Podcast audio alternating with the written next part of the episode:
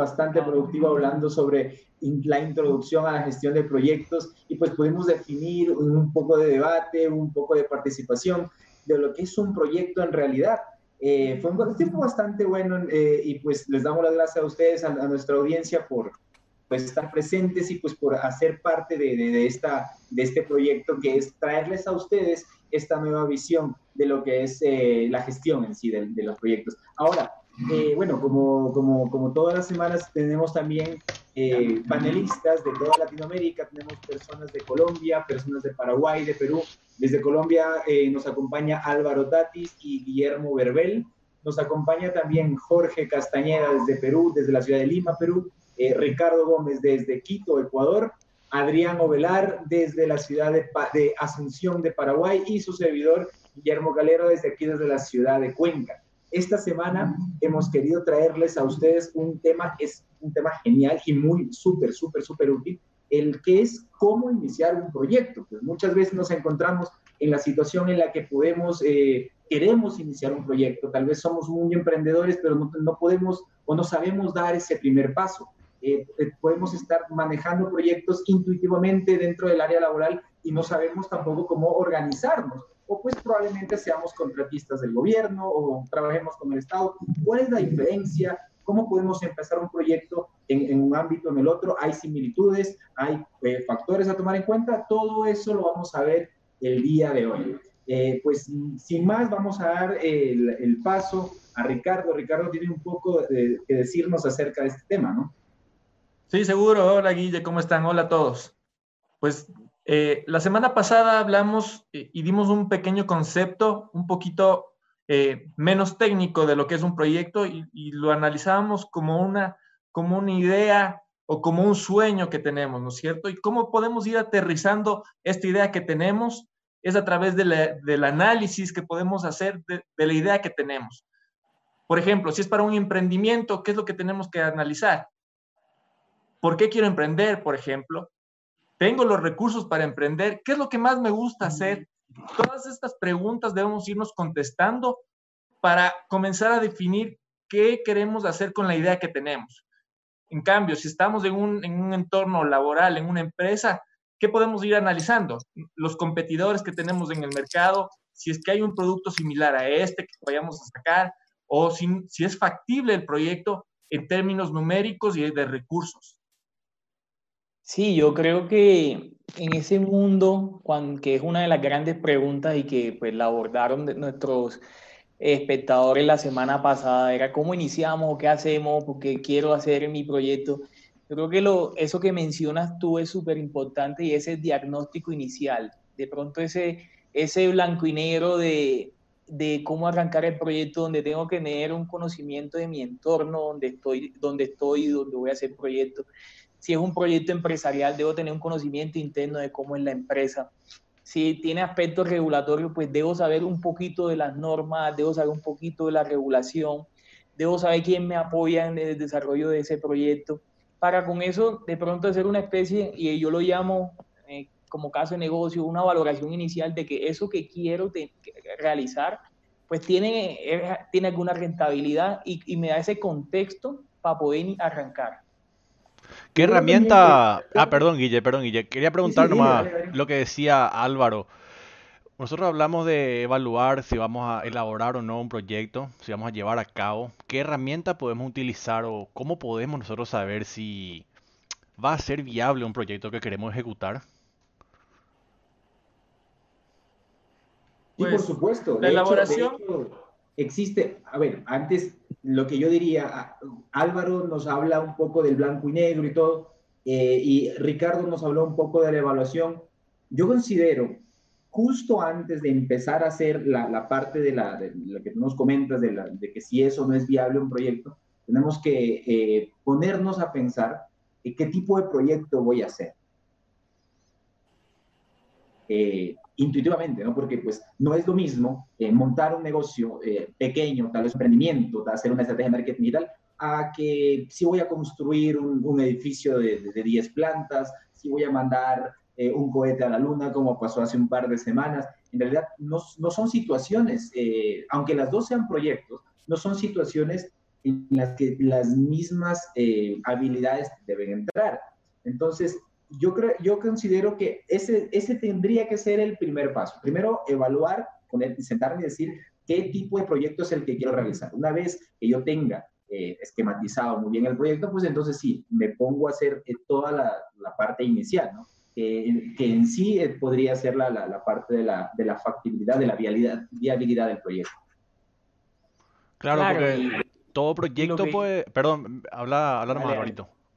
No, no, simplemente lo que iba a mencionar es que lo que dice Guillermo eh, tiene mucha razón en el sentido de que dependiendo de la complejidad del proyecto, pues va una prefactibilidad que estamos hablando en este instante o no.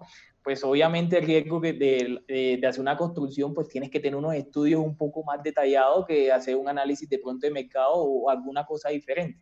Entonces la complejidad del proyecto te lleva a hacer de pronto un detalle mayor en esa prefactibilidad que si lo podríamos llamar de una manera, o diagnóstico o, o segunda etapa inicial del proyecto. O sea que ese análisis previo es lo que valida si vas para adelante con el proyecto o no. Pues es una, es una de las cosas, es una de las cosas. De hecho, ahorita creo que podemos irnos inmiscuyendo un poquito más en la parte de inicio de un proyecto. Y obviamente la idea, la idea de este podcast y es obviamente generar esto de que si un proyecto inicia bien, va a terminar bien. Entonces creo que esa es la premisa de esto y obviamente no solamente es el análisis eh, a priori que estamos haciendo, sino también luego ya vienen algunas otras cosas que, que lo vamos a ir analizando y no sé si Jorgito nos puedes dar ahí una pauta de qué tendríamos que venir haciendo. Hay un documento que puede ayudarnos para el inicio de un proyecto, si nos puedes dar un, un, un pequeño resumen al respecto. Claro, claro, Ricardo. O sea, ¿qué es lo que tenemos que hacer para que, o cómo tenemos que iniciar para que un proyecto salga bien? Eh, es una gran pregunta y yo creo que justamente eh, la gestión de proyectos, el PMI, nos, da herramientas para hacer esto. Eh, la respuesta para mí es el acta de constitución, el Project Charter, en términos ingleses, que es una herramienta, creo que por definirlo de lo más básico, lo más básico posible, es una herramienta de comunicación. Eh, en el acta de constitución o Project eh, Charter, nosotros podemos definir nuestros objetivos. Creo que es lo más importante. Nuestras restricciones, supuestos, la gente o todos los actores del proyecto, los interesados. Eh, es un documento que no lo vean como algo complicado, ¿no? Es, es aterrizar nuestras ideas, es poner en blanco y negro las ideas que tenemos para iniciar este proyecto. Ahora va a servir... Lo que tú nos, tú bien nos comentas, pues existe este, esta acta de constitución. Eh, ¿Tú considerarías, bueno, consideraríamos aquí en, de los presentes, el, es, necesario, es necesario tener este, esta acta de constitución independientemente del tipo de proyecto que voy a realizar? Es decir, eh, yo, yo, yo estoy muy de acuerdo si voy a realizar un proyecto tal vez muy formal, que incluya mucho dinero o, demás, pero si quiero hacer un emprendimiento, ¿es necesario esta acta? ¿Qué nos puedes decir tú, Guillermo, por ejemplo? Eh, bueno, miren, realmente el acta de constitución es un punto de inicio demasiado importante. Si bien ayuda a acumular y organizar toda la información que dijo Jorge, hay que tener en cuenta que hay dos posiciones en las que puede estar uno. El que crea el acta de, de, constitución o el que la recibe. Ahí hay dos, dos personas. Entonces, por lo general, siempre el que tiene la idea es el que alimenta la información del acta. Entonces, si tú tienes una idea, tienes que empezar a alimentarla poniéndolo lo que ya mencionó Jorge, eh, quiénes serían los interesados, eh, la factibilidad del proyecto, cuál es el objetivo, cuáles son los riesgos que se pueden presentar. Es muy difícil eh, arrancar un proyecto y que tenga un término eh, satisfactorio si esto no se tiene en cuenta, porque si no lo escribes, realmente queda en el aire. Es bueno tener desde un principio claridad en todos estos aspectos, que es lo que a la final, con los pasos más adelante, te va, te va a alimentar de información lo que quieres continuar haciendo. Claro. Entonces, para resumir tu pregunta, es si es necesario tenerlo. Yo, yo de pronto, como para complementar, creo que siempre es bueno, pues hay que darle una oficialización a esa idea. un poder al director de proyecto, al director. Eso te lo da esta acta de constitución, donde básicamente, pues estamos en una etapa inicial donde no hemos planeado de pronto a detalle, pero es una planificación general donde ponemos los objetivos, la triple restricción, para que recordemos alcance, qué quiero, tiempo, cuándo lo quiero, eh, costo, cuánto me va a costar eso, qué objetivos tengo, como bien los decían. Y también nos invita un poquito a analizar un poco los riesgos y un poco a los interesados que mencionaba de pronto Jorge. Es hacer ese, ¿quién es un interesado en un proyecto? Todo aquello que se ve afectado positivamente o negativamente un proyecto. Nosotros cuando hacen una calle frente a su casa, pues te ve afectado de pronto negativamente al principio porque no puedes salir, positivamente porque ya después vas a tener una mejor vía. Entonces, en ese momento es plasmamos todos estos aspectos en esa acta, en ese documento. Puede ser muy sencillo, puede ser muy complejo. También es como nosotros de pronto lo, lo organicemos y lo queramos mostrar a nuestra... Y también depende de, eh, pues el ámbito donde estamos mostrando el tipo de proyecto, ¿no? Y yo quisiera complementar lo, lo que dice Álvaro y, y, es verdad, ¿no? O sea, no, no tenemos que ver el, el, acta de constitución o project charter como una herramienta compleja, ¿no? Es simplemente una ayuda, una ayuda para todo aquel que quiere emprender un proyecto eh, y sirve para plasmar, para aterrizar nuestras ideas, para poder poner, como lo dije antes, en blanco y negro nuestros objetivos. Es muy importante porque, como les comenté, es una herramienta de comunicación. ¿no? Nos va a servir para, si estamos dentro de una empresa que, por ejemplo, ya está organizada, nos va a servir para poder obtener recursos, para poder obtener financiamiento. Eh, yo creo que, respondiendo a tu pregunta, Guillermo, yo creo que nos sirve en todos los ámbitos y para cualquier proyecto, independientemente de la magnitud. Sí, Además, yo, solo, solo para, para, decir una cosa más, y justamente para no asustar a la gente, porque a veces cuando, cuando oyen de documentación o de planificación piensan que es algo complejo y no es de esto, es justamente poner estos poner todas nuestras ideas aquí y esto se va a convertir en nuestra brújula para que, que nos indique cuál es el norte del proyecto, ¿no? Correcto, sí. Sí, además de, de, ser una brújula, eh, yo, yo incluso lo vería como un seguro. Obviamente, como les decía, va a depender del tipo de proyecto, del ámbito en el que te muevas, pero va, va a ser incluso como un seguro, porque de esta forma la persona que esté ejecutando el proyecto eh, y su cliente le diga, oye, pero mira, te faltó un cuarto extra si estás construyendo o mira, te faltó venderlo en una zona más allá. Entonces, en el acta de construcción puede decir, mira, inicialmente dijimos así, asado y cocinado, ¿no? Entonces, el, el, acta de constitución puede, puede servir tanto como de una forma comunicativa, incluso como un seguro, dependiendo del alcance pues, que le vayan a dar en el, al, inicio del proyecto. Eso considero yo. ¿Qué les parece, compañeros, si es que eh, vamos, vamos esquematizando esto, eh, el, el en, ejemplos, en ejemplos reales, que es lo que estábamos comentando. ¿Qué nos puedes decir, Alvarito, al respecto? Yo creo que, que sería bueno de pronto hacer un resumencito y lo voy a tratar pensándome en el, en el, lado del público. Arrancamos eh, nuestro diagnóstico que llamamos o, o ese balance que necesitamos. Eh, hacemos esa acta de constitución o ese donde plasmamos esa oficialización de las cosas. Y yo creo que le sumaría, eh, tenemos que comunicar el proyecto. Muchas veces se llama lo llaman pues, técnicamente kickoff o una presentación donde tú pues expones el tema para que la gente cuando empiece a trabajar en el proyecto creo que lo eh, pues tenga, lo tenga en cuenta, sepa que necesita recursos, etcétera. Yo les comento de pronto un caso mío que alguna vez me pasó, hicimos todo esto como lo estamos llevando y pensábamos en que pues íbamos a tener un proyecto exitoso. Era 30 segundos, les digo un proyecto un cambio de iluminación en un parque y en el momento de hacerlo, pues tuvimos en cuenta los riesgos, tuvimos en cuenta los interesados, entonces el alcalde, el alcalde local, eh, los grandes directores de la ciudad, pero se nos olvidó la comunidad, era un parque. Cuando íbamos a empezar a hacer el proyecto, a ejecutarlo, pues la comunidad no dejó, no le gustó, no le gustaba lo que íbamos a hacer.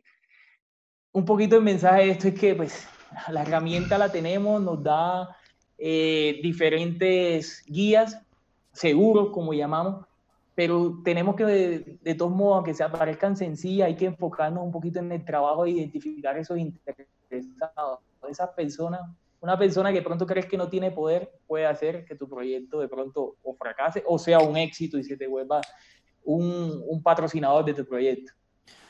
A mí me gusta el, el, ejemplo que puso Álvaro, porque ahí creería yo que las personas que diseñaron ese proyecto eh, obviaron el hecho de que hacer un parque como una obra de caridad o una donación iba a ser aceptada por las personas que ellos creían que iban a recibir. Y resultó que no, no estuvieron de acuerdo. Entonces, nunca hay que obviar, obviar detalles y hacer la tarea de bien saber quiénes son los afectados, porque puede ser afectaciones negativas o positivas. O sea que si vamos a ir a la, a la práctica, como mencionaban hace rato, para iniciar un proyecto, lo primero que tenemos que hacer entonces es evaluar si vale la pena, ya sea económicamente, porque no todos los proyectos tienen fines económicos, ¿verdad? De acuerdo. Entonces tendríamos que evaluar si vale la pena o no llevar a cabo en primer lugar ese proyecto. Vamos a suponer que sí vale la pena. Va a ser un proyecto que si ejecutamos vamos a hacer una operación muy rentable. Bueno, una vez que se valida eso, se hace entonces eh, el Project Charter o la acta de constitución que llevando a la práctica los proyectos que a mí me tocó, a mí siempre me gustaron hacer acta de constitución, un documento de una hoja. Yo creo que en una hoja vos podés plasmar. plasmar. El acta constitución para mí, así como dijo Álvaro, es, es un documento donde, donde se le da poder al project, al project manager. Con eso el project manager se, se utiliza como herramienta para gestionar los recursos que le da el sponsor. No sé si me recuerda un poco los roles dentro del proyecto, que está el sponsor, está el cliente, el project manager, no sé si me recuerdan los demás roles, los interesados. Sí, sí, o sea, a ver si me permite complementar ahí, Adrián, ha dicho una cosa importante, ¿no? El, acta de constitución o project charter no tiene que ser, por qué algo muy complicado, ¿no? Estoy leyendo un poco la gente que nos, nos, sigue en YouTube y sus comentarios, y por ahí Gerardo, Gerardo Alvarado nos menciona, ¿no? En realidad el acta de constitución es el documento que, que impone o que, o que, coloca o que nos da, da, conocimiento de las reglas de juego de este, y, nos, significa una guía, una guía para, para todos los que quieren involucrarse en este proyecto. ¿no? Eh, Alejandro Urbano Molina, por ejemplo, nos dice si el acta de constitución se puede ir actualizando.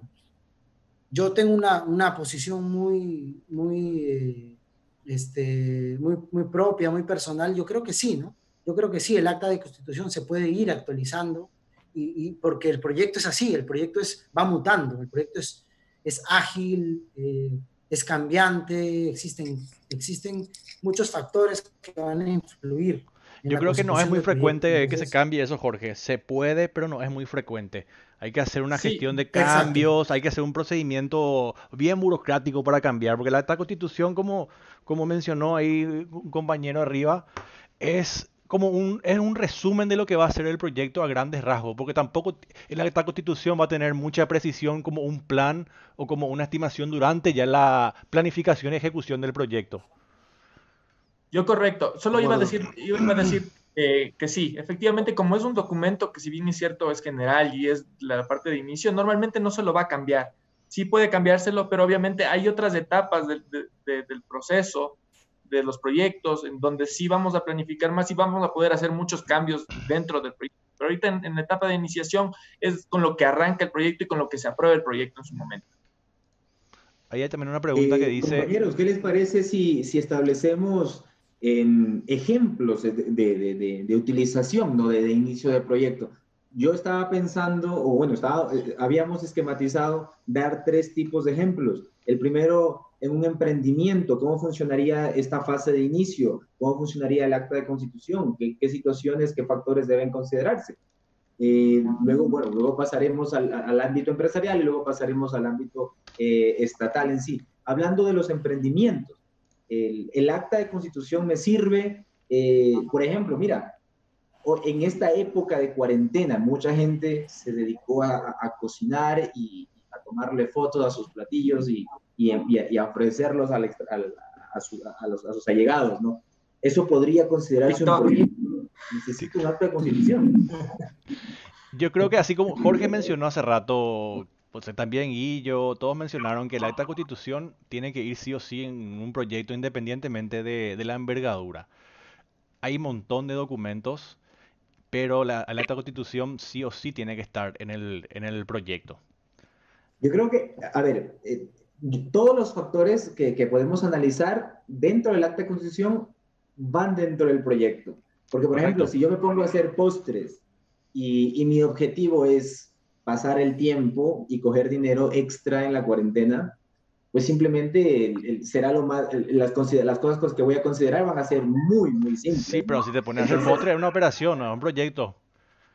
No, o sea, levanto el proyecto de vender, de, vender postre, ¿no? Alguna vez, ¿no? Ya, o sea, que hacer un postre bien elaborado, por ejemplo, una vez. Exacto, sí. Eh, ahí sí. O, un nuevo postre, o un nuevo postre. Claro, desarrollar un nuevo producto, ¿verdad? En este caso. Exacto, No, mira, yo, yo, yo lo que creo que el acta de la, la utilidad más importante del acta de constitución es que es una herramienta de comunicación. Eh, una vez que el acta de constitución está elaborada, todos, todos dentro de la empresa, dentro del emprendimiento, dentro del proyecto, podemos decir, aquí tenemos un proyecto y con esto podemos trabajar.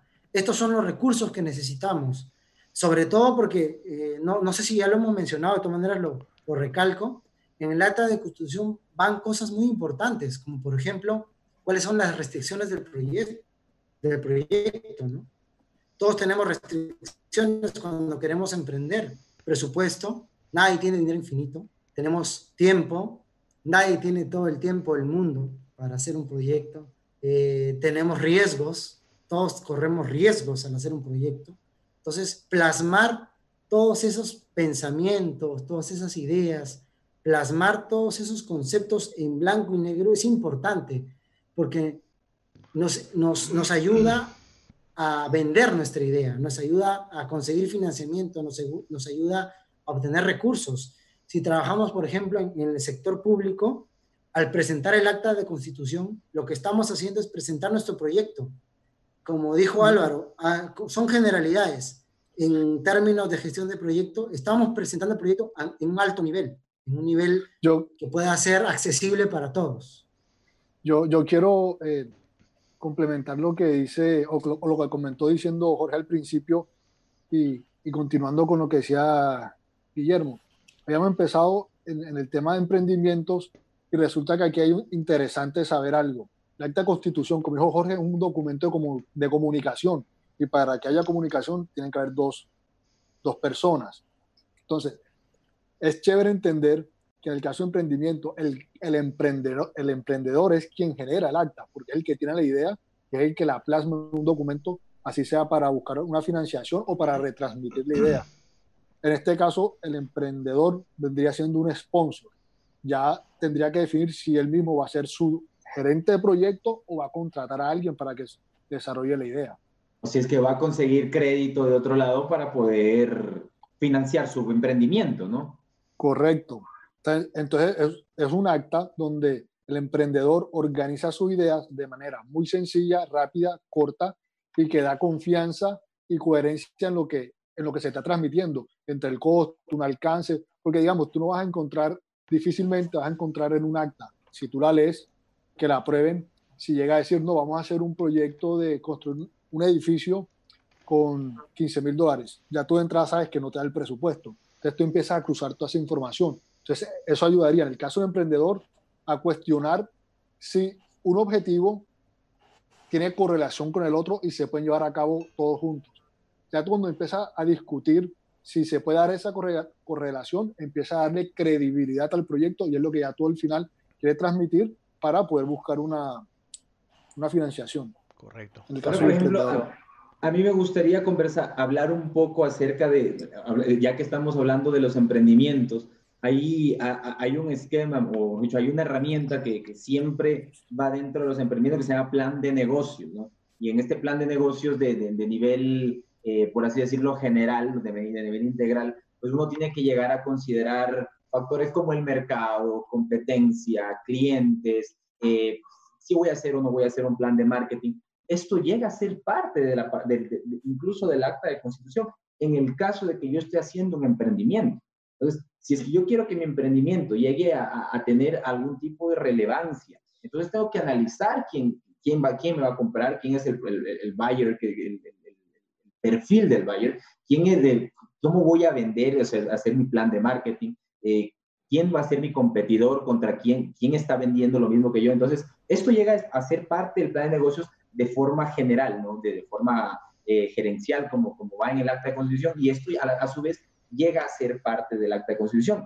¿Y por qué yo decía que al inicio tenemos que evaluar qué tipo de proyecto tenemos que, eh, que vamos a hacer? Es porque si es que yo me meto a construir una casa o mi casa, probablemente no necesite de saber quién va a competir conmigo.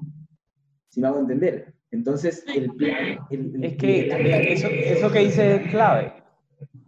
Eso que dices tú es clave porque si tú mismo no, te, no estás convencido de tu proyecto, o sea, tú tienes que hacer tu análisis de tu caso de negocio y saber si ese proyecto es o no fue factible. Debe tener una factibilidad, una viabilidad que te diga a ti, oye, voy o no voy.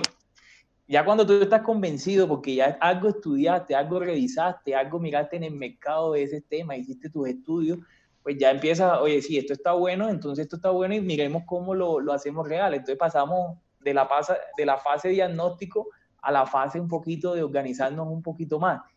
Y, y, ahí donde van mirando esos temas, bueno, ¿cómo me financio? ¿Qué me voy a financiar? Al caso de un emprendimiento, por ejemplo, que, que es el tema que estamos tocando ahorita. Yo, yo quería hacerle, la que hacerles una consulta, ¿no? A, a, propósito de lo que menciona Álvaro, ¿no? Ok, ya está claro que, que el, el, Project Charter o Acta de Constitución es una herramienta primordial, principal para, para, para todo esto que es eh, emprender un proyecto. Es una herramienta de comunicación, es una herramienta inicial y, y nos va a servir para muchas cosas. Pero eh, la gestión de proyectos te habla de otro concepto también, ¿no? Un concepto adicional que es identificar los interesados del proyecto, ¿no? los, o en términos del PMI, los, los stakeholders, ¿no?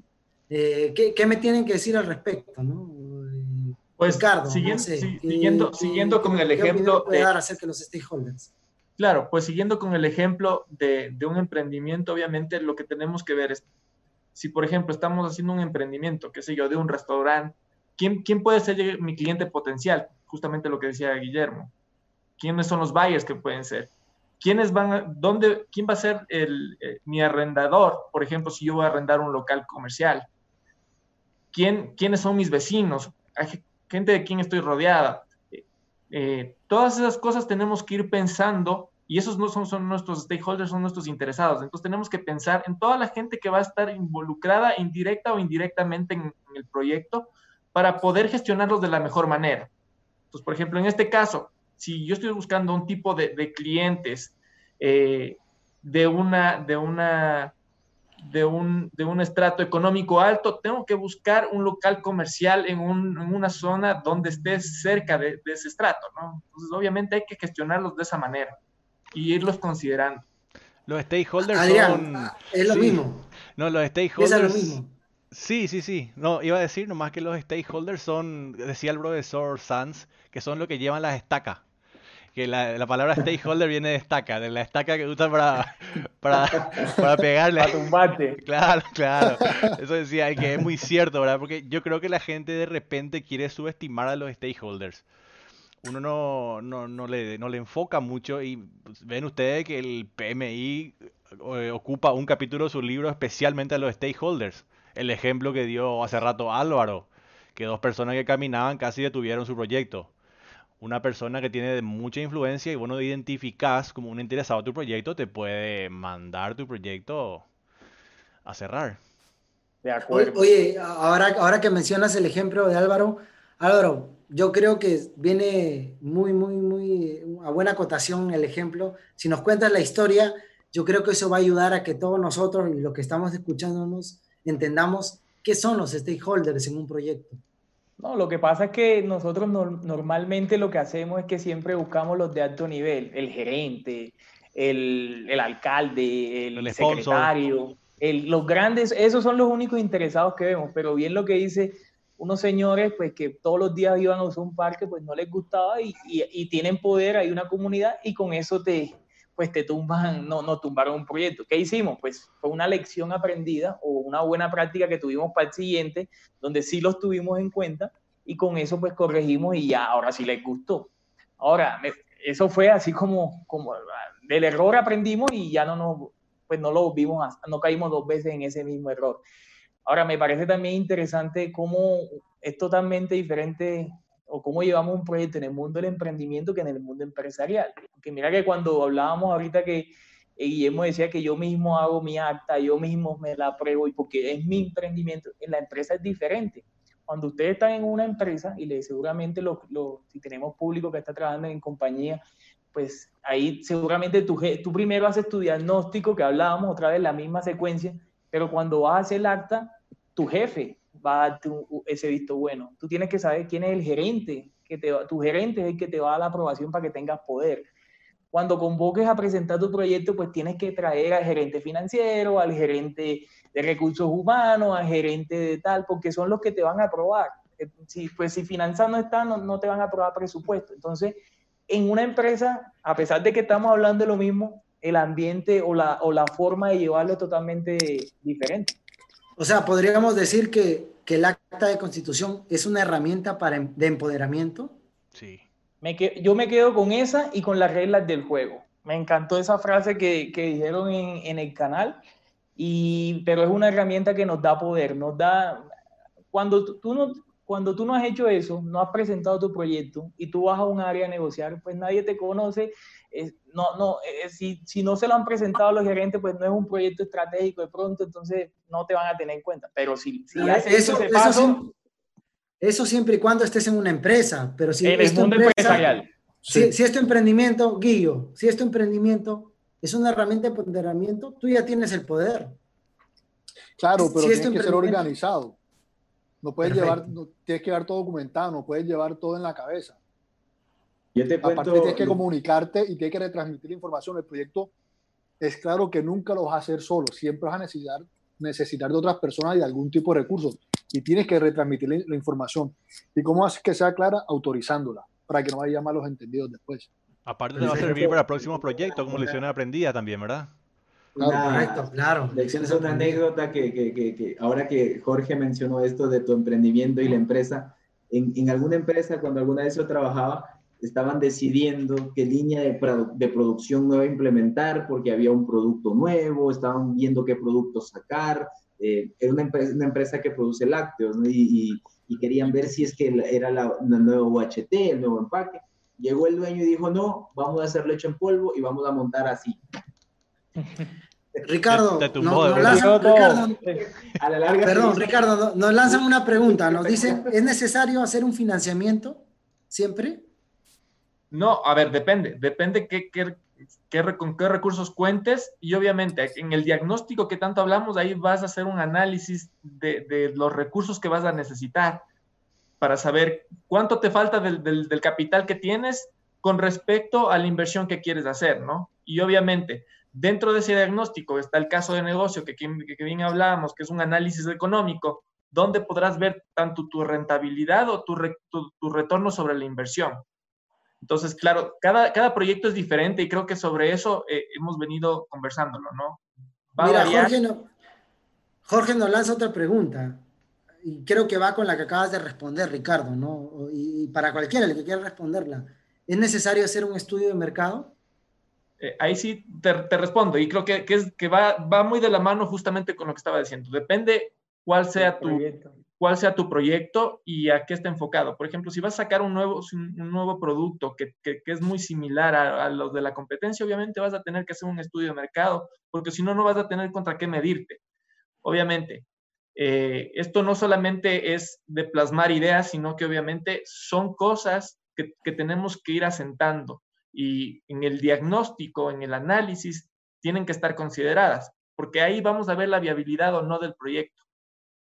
Es que mira que sí, depende mucho también del tipo de proyecto. El mismo proyecto que puede ser, oye, el de la leche que mencionaban, paso de pues, vender leche en polvo, el, que definió eso quería ver si había un segmento de, de, mercado donde le podían vender porque el público de pronto cambió. Pero el tipo que va, va, a hacer el proyecto de montar la línea para leche en polvo, él no tiene que hacer estudio de mercado, él tiene que hacer su proyecto que ya fue vendido y tiene, él va, entra, inicio, ejecución y cierra su línea. Entonces, el mismo producto que llamamos leche en polvo, pues por un lado sí tuvo un estudio de mercado, porque oye, eso lo necesita la gente, pero el que se lo asignaron en la empresa ejecuta y cierra su proyecto y le entrega y ya se vuelve una operación, por ejemplo.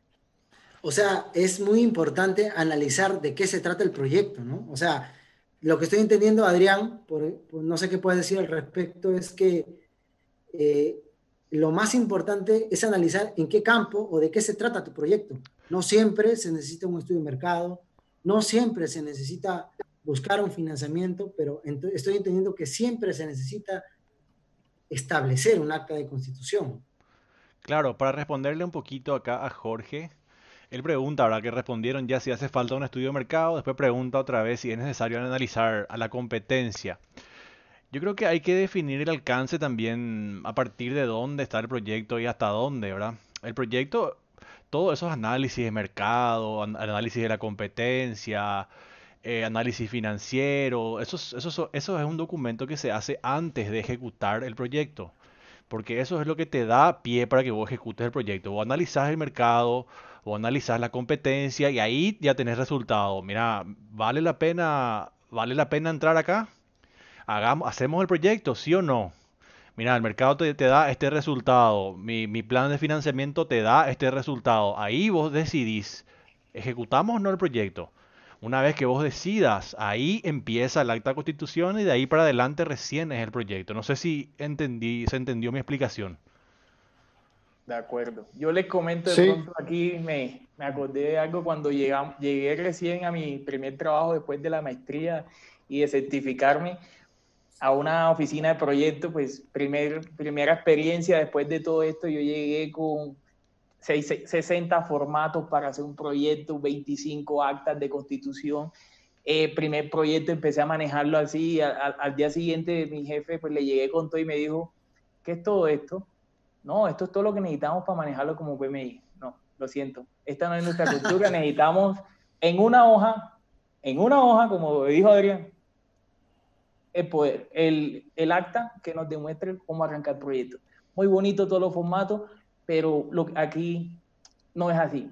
A veces es difícil, pero la cultura de la empresa influye mucho, entonces nos cuesta un poquito y aquí un poquito el mensaje puede ser eh, lo que siempre hemos dicho, existen muchas cosas, un acta puede hacerla muy compleja o lo puede hacer muy sencilla, pero yo creo que a veces sencillo y bueno, doblemente bueno y nos ayudaría en la gestión de proyectos. Yo creo, Álvaro, que tú has hablado de algo muy importante que son las habilidades del, gestor de proyectos, ¿no? O sea, saber cuándo es necesario algo y cuándo no. Eso es, lo bueno del PMI, ¿verdad? El PMI te, prepara, te, prepara para los proyectos más grandes, pero a mí, mi caso particular, yo creo que también de ustedes eh, tuvimos experiencia con proyectos más pequeños, inclusive proyectos muy pequeños. Y como dice Jorge, ya depende de la habilidad del project manager. Eh, qué documentos hacer. No hace falta utilizar los, no sé, los 49, creo que son ahora en la sexta edición, procesos y todos los documentos que te pide el PMI. Ya depende de la habilidad del Project Manager para obviar o no algunos documentos. Sí, correcto. y, como, decimos, como decimos, obviamente, en, el área empresarial, lo que estábamos conversando, hay muchos más actores, ¿no? Que en un emprendimiento. Y obviamente hay que considerarlos a todos, todos son importantes. Y ya una vez aprobado el proyecto, aprobada esta acta de constitución, vamos a tener el empoderamiento para poder arrancar este proyecto. Ricardo, Ricardo y compañeros, eh, por ejemplo, a, mí se me viene a, la mente una persona y pues probablemente Álvaro eh, también nos pueda responder, ya que nos acabas de contar tu anécdota, tu experiencia al respecto. ¿Qué hace un director de proyectos? Hagamos de cuenta, ¿qué hace un director de proyectos cuando es nuevo? Y le dice, mira, ahora tú vas a estar encargado, vas a ser responsable de manejar proyectos. ¿Cómo empieza? ¿Cómo los, cómo los identifica en, el, en, el, en, el, en su área empresarial? Creo que en el ámbito empresarial uno tiene que lo que hablábamos otra vez, las tres, los tres pedacitos que dijimos, saber cómo se comporta la empresa, qué tiene, cuál es la cultura empresarial, si tienen oficina o no de proyectos, porque si, no, si tienen una oficina, pues ya te da unos lineamientos. Si no tienes oficina, eh, eh, tienes más libertad para poder llevar las cosas. Ahora, la cultura, tienes que saber, bueno, eh, te asignaron un proyecto, entonces tienes que saber pues cómo llevarlo. Entonces, cuando lo vas a llevar, tienes que pues saber venderle a ese jefe o ese patrocinador, aprobador, cómo lo vas a llevar el proyecto, oye, lo vamos a llevar de esta manera, con esta estructura, no tan complejo, porque pues tan complejo a veces no gusta, depende del tipo de proyecto, acuérdense, pero ahí, ahí vas plasmando esas ideas. Yo creo que siempre, y, lo tienes que involucrar también un poquito, o sea, tienes que coger tú, todo lo que tú crees que es y adaptarlo a la compañía y que la compañía también adapte un poquito de eso. Y yo creo que, que ese mix genera un éxito, porque no puedes tratar de imponer, no, si yo solo manejo proyectos así y así, y si no, no lo hago, porque pues no funciona así, porque la empresa te van a decir, gracias,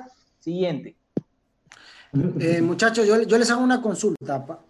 Hay una pregunta recurrente en el chat y tal vez no la hemos dejado clara y creo que es la oportunidad para, para dejarla clara. Nos preguntan si el acta de constitución puede ir cambiando. Yo, yo me permito eh, dar una opinión. Eh, como, como, ya mencionaron mis, mis compañeros, eh, un proyecto tiene fases, ¿no? y el proyecto es mutable, va cambiando, hay una gestión de cambios. Pero una cosa que nos, nos ha enseñado las buenas prácticas del PMI, el, el PMBOK y demás, es que cada fase es un proyecto nuevo, o podríamos tomarlo como un proyecto nuevo. ¿Ustedes creen que el acta de constitución puede servir como un documento de intercambio, de enlace entre cada fase de un proyecto? ¿Qué opinan ustedes? Lo que pasa, yo particularmente creo que cada fase, como vos mencionaste, es un proyecto distinto, ¿verdad? Se, podría llevar como un proyecto distinto. Y sí podría ser, un acta de constitución podría ser sucesivo o predecesor de otra, en este caso, en tu ejemplo. Es mi opinión personal. Sí, yo creo que Depende, depende, de la...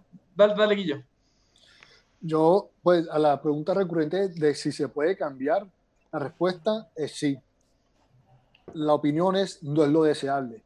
Cuando tú haces un acta de constitución, ya hemos hablado que viene de un estudio previo, de un análisis, de un esfuerzo de analizar la información. Entonces hay que tomarse el tiempo de hacer un acta de constitución buena, precisamente para no estar cambiándolo. Ahorita, pueden haber agentes muy fuertes que te hacen modificar el acta, pero tendrían que ser agentes o razones de mucho peso para poderlo hacer. Si no, si son razones muy pequeñas, para mí fue que no se hizo un trabajo previo de análisis adecuado a la situación para poder hacer bien el acta de constitución. Yo, yo Guillermo, que, que de pronto todo eso se tilda a cambio.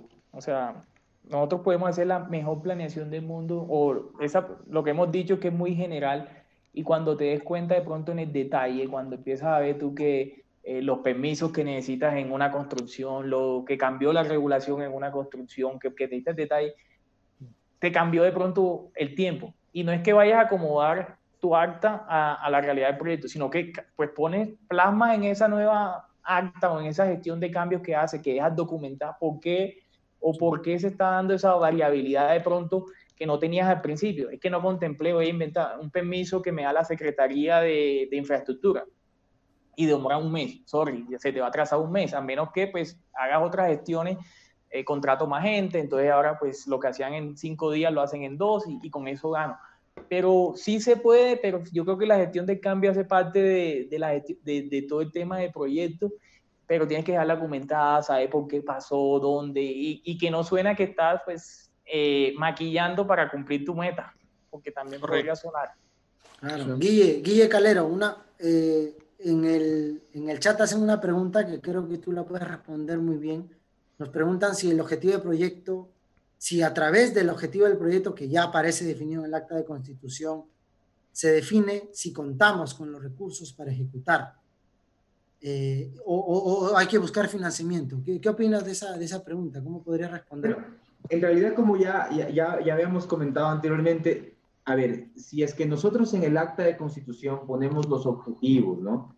y, dentro de los objetivos, por así llamarlo, dentro de una restricción alcance, en base a ese alcance, nosotros tenemos que saber cuáles son los recursos con los que necesitamos contar. Ahora, va a depender muchísimo del tipo de proyecto, como habíamos comentado antes, pero si es que yo tengo los recursos propios y por ahí no quiero utilizar todos mis recursos y quiero un poco más de financiamiento, pues eso va a depender de la, de, la habilidad que tenga el, el, emprendedor, de la habilidad que tenga el gestor de proyectos para recomendar esa situación. Sin embargo, que los recursos sí se van a ver limitados conforme a las, al menos a las tres primeras restricciones que se dan dentro de un proyecto. La primera, el alcance. El, si es que dentro del alcance yo me digo muy bien, yo quiero hacer como proyecto una casa de un piso y tres cuartos sin, sin enlucido, entonces yo voy a saber cuánto tengo que gastar. Pero si es que dentro de mi alcance digo, voy a hacer una casa de un piso, tres cuartos, de, recubierta de mármol, entonces esos recursos pues van a tener que eh, extenderse. Es exactamente eso, los recursos van a verse limitados por las primeras restricciones que nosotros pongamos dentro de esa acta de ejecución o dentro de los objetivos pues que nosotros planteemos ahí. De acuerdo. Mira, ahora algo, algo que, yo estaba, que, yo estaba recordando, cuando una persona ingresa, eh, regresando un poquito al ejemplo que yo trataba de, de, de, que, les, acababa de hablar, normalmente en el, los proyectos nacen de la necesidad, la necesidad, de las ideas, las ideas también nacen de la necesidad. Entonces, en una empresa normalmente existen documentos que, representan lo que anteriormente se necesitaba. Por ejemplo, por ahí, si es que se ve hay que hay necesidad de capacitación, entonces hacemos un proyecto de capacitación en informática para tal eh, departamento, para tal área. Eso podría llegar a ser un proyecto. Entonces, una persona, un director de proyectos nuevo, por así decirlo, pues también puede darse, dependiendo mucho de la cultura organizacional, eh, fijarse en las necesidades actuales de la empresa estén o no estén escritos. Eso es al punto al que quería llegar anteriormente. También para, tener, para tener en cuenta... Para, tener en cuenta también que en el acta de constitución no es muy preciso, ¿eh? los recursos que vamos a utilizar no, no, se, no se pueden luego eh, plasmar de manera muy precisa, ¿verdad? Creo que era de menos 25 a más 75% la, la estimación que se estimaba según el PMI. Ah, no, total, totalmente de acuerdo. Yo, yo, yo quiero aprovechar lo que dices, Adrián, y para redondear la idea de lo que es un acta de, constitución, es un, es un documento de alto nivel. Y de alto nivel no me refiero a que, es un, me refiero a que es un documento en donde está plasmado todo lo, todas las ideas, todos los conceptos, supuestos, restricciones. No de manera muy específica. Exactamente, no hay que ser específico. Muy general. Muy general. Y, creo que justamente por eso todos hemos coincidido en que, es, en que es algo importante, porque es el documento inicial. Y cuando tú inicias algo, no tienes el panorama, porque nadie tiene una bola de cristal, ¿no? Nadie sabe lo que va a suceder, los cambios que, se van, a, que van a ocurrir. Entonces es importante plasmarlo de manera general, de manera de alto nivel, pero, pero siempre concreta, ¿no? Siempre hay que ser concretos, hay que aterrizar. Y, la, el acta de constitución es la herramienta perfecta para aterrizar nuestras ideas. Ahora, ahora mira, yo les quería, eh, bueno, cambiando un poquito de aires y dando esta misma situación, un ejemplo con, cuando una persona realiza un proyecto con el Estado. Puede ser empleado del Estado, puede ser contratista con el Estado. Muchas veces, yo personalmente he, visto y he manejado proyectos con el Estado y ellos no, no, no, no realizan nada, eh, no hacen acta de constitución, pero sí tienen, eh, lo, ponen los lineamientos muy claros al inicio. Alguien tiene... a cierto punto dictatoriales. Y te dicen, tú tienes estos recursos y tienes que llegar a este alcance. ¿Cuál es la diferencia? ¿Cómo se, eh, Ricky, tal vez tú nos puedes ayudar un poco más en este tema?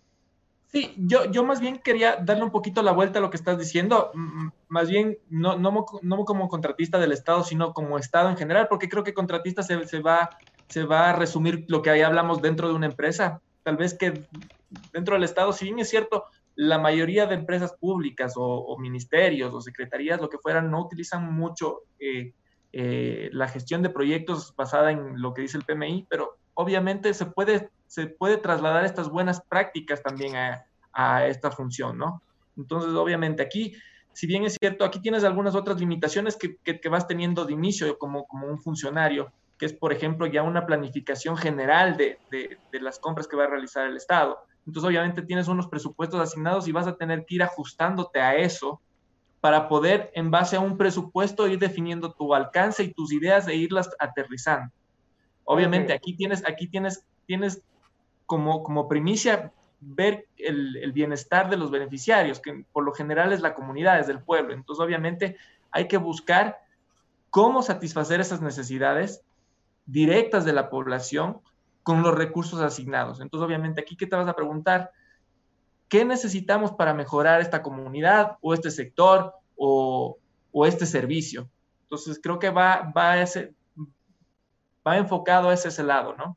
Pero yo, yo creo que el Estado o el sector gobierno, pues usa cositas de, de, PMI, manejan mucho el tema de los entregables, ellos tienen muchos temas de checklist, ellos te pagan por, por hacer ciertas horas y entregárselas a final, manejan el tema de presupuesto como, como tú bien nos lo, nos mencionas. Ahora, en, cuando tú contratas con Estado o estás del otro lado también, eh, si eres el contratista o si eres el, Estado o el gobierno, digo que en este tipo de proyectos el tema legal, el tema coge una fuerza fundamental porque pues contratar con el Estado no es fácil, seguir todo cuando aquí cuando hacemos el diagnóstico la parte de el marco regulatorio legal es clave porque no puedes tener falencia, tienes que saber que el tema de los entregables lo tienes que tener súper claro porque pues si no presentas el documento que es, no te pagan, no te entregan y pues de pronto ya no lo pudiste hacer. Entonces, eh, hay un análisis de riesgo que, que, en este tipo, para mí, eh, cuando uno contrata con el Estado, sí es importantísimo el tema de riesgo, analizarlo bien, quiénes son, cómo tengo que entregarlo, para garantizar que por lo menos pues vas a cumplir con esos entregables que te están eh, colocando dentro de tu proyecto. O incluso, o incluso el tema de Contraloría del Estado, porque pues ahí normalmente es una restricción súper, súper alta, súper alta, como bien has mencionado Álvaro, porque eh, tú tienes un presupuesto asignado y no te puede exceder del presupuesto, bueno, además del rango que te, que te den, ¿no? Pero en el, el, tema de Contraloría, que, es, que va a estar detrás de ti para saber a dónde fueron los recursos que se asignaron, porque pues no es tu plata ni la plata ni la plata de todos, ¿no? acuerdos sencillos que a veces se pueden dar entre privados porque son negociaciones entre un privado o un contratista y el Estado no se puede porque es plata pública y tiene todos esos controles que tú dices, pues eh, acá existen diferentes contralorías, procuradurías, eh, muchas CIA que te validan todo eso. Entonces es súper complicado y tú requieres tener todo bien documentado, estructurado porque pues si no van a, a investigaciones. Muchachos, yo, yo, les hago una pregunta en base a lo que han dicho. ¿Ustedes creen que si la gestión de proyecto estuviera eh, inculcada o, incrustada o, o, bien esquematizada, estructurada en nuestros países a nivel estatal, creen que se aceleraría, mejoraría los proyectos a, nivel público en nuestros países? Indudablemente. Indudablemente, yo, yo, les puedo, yo les había mencionado en, en ocasiones anteriores acerca de un ejemplo de, de, de, la construcción de un proyecto aquí en la ciudad de Cuenca, del, del proyecto Tranvía, que mucha gente que, probablemente no, desde mi punto de vista al menos, no se analizó de forma correcta la gestión de interesados. El, proyecto puede haber estado caro, puede haber estado barato, pero la gestión de interesados, que era la gente que estaba en medio de la calle donde iba a pasar el tranvía, se vio muy afectada y, muchos, muchos gobiernos tuvieron problemas por esa situación. Si es que los interesados hubieran analizado de mejor forma, se hubieran tomado en cuenta con un nivel mucho más alto, tal y como pasó en el ejemplo que, que mencionaba Álvaro, el, esos problemas no hubieran existido, obviamente dejando de lado situaciones eh, de corrupción, lo que la gente quiera tratar, ¿no? De acuerdo. Eso pasa, creo que en Cartagena, Colombia, tenemos un ejemplo parecido y eh, pues, el, pues, tú por lo menos tienes un tranvía. Nosotros fue un Transmilenio, Transcaribe, que son unos buses articulados que hacen el tema de, de transporte. Nos demoramos 12 años más o menos en sacar el primer bus, 12 años con sobrecosto. Eh, cuando ya salió a, a funcionamiento, pues hoy sirve pero pues ya estaba obsoleto. Estuvo mal gestionado, ya había otra tecnología, pero bueno. Por supuesto. Ni, ni, hablemos de los sobrecostos en Ecuador hoy en día.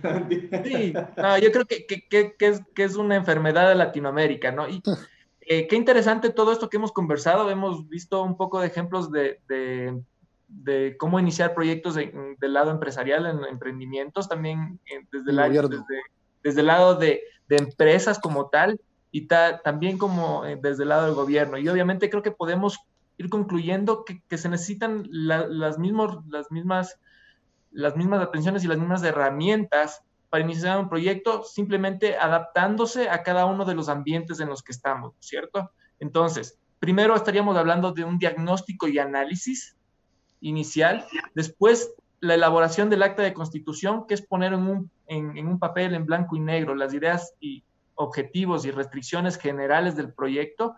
Y la tercera parte sí ya es la comunicación del proyecto aprobado al equipo de trabajo y a todos los interesados que estén de manera cercana.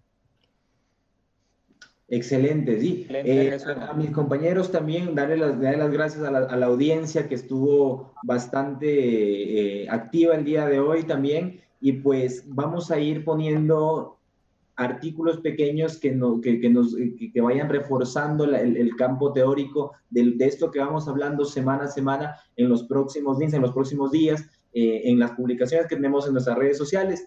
Muchísimas gracias a todos, gracias a, a, nuestros compañeros desde Colombia, desde Perú, desde Paraguay, desde aquí de Ecuador también. Eh, les agradecemos. Esto fue el tema de hoy del cómo iniciar un proyecto. Ante cualquier pregunta, ante cualquier sugerencia, estamos atentos en los comentarios.